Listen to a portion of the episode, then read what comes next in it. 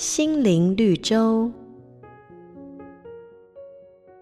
吴国的君王渡过长江，登上一座猴群聚集的猴山。猴子们见到吴王的队伍，惊恐地四散逃窜。唯独有一只猴子从容不迫地抓住树枝，跳来荡去，在吴王的面前卖弄灵巧的身手。吴王用箭射他，他竟然敏捷地接住了射来的箭。吴王于是命随从跟他一起上前放箭。那只猴子躲避不及，抱着树中箭而亡。吴王见了，回头对他的朋友说：“这只猴子夸耀他的灵巧，倚仗他的身手灵敏而藐视我，以至于遭受这样的厄运，要引以为戒啊！”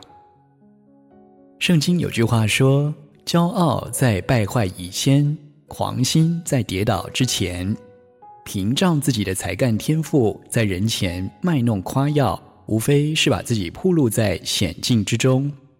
许多故事再再提醒我们：锋芒外露常会为我们招来祸患；真正有智慧的，反而深藏不露。